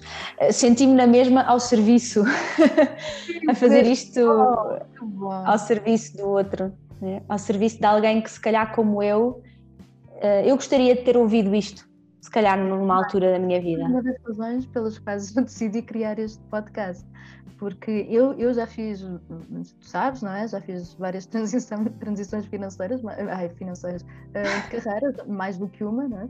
E, e, e gostei, gostava muito mesmo de, de, de, ter sabido antes como é que isto podia ser feito e, e, que outras pessoas poderiam ter feito isto e ter inspirações e ouvir Sim. histórias de, não é?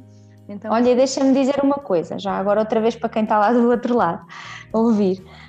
Um, podem ligar-me se querem que eu partilhe mais coisas, ah, falem com pessoas que fez isto. é que a malta pode encontrar e saber mais do teu trabalho? A, a Maria vai também depois pôr aí, não é? Que ela disse que ia, ia escrever Sim. algures. Não percebo muito podcasts, mas há de estar escrito algures. mas encontram-me encontram no, nas redes sociais em Joana Santos Parentalidade e também me encontram no meu site www.joana-santos.pt e lá têm os meus contactos. Entrem em contacto comigo, eu ajudo-vos no que eu puder e mesmo que seja para tomar café e contar a minha história ao vivo. Bom, que bom, que bom, que bom. Olha, e tu queres aproveitar para divulgar alguma coisa? Alguma coisa que faça sentido tu divulgares que estejas aí das tuas internacionalizações? Não, olha, eu, o que eu gostava de divulgar era, era, era de facto o meu site e o chegarem até mim.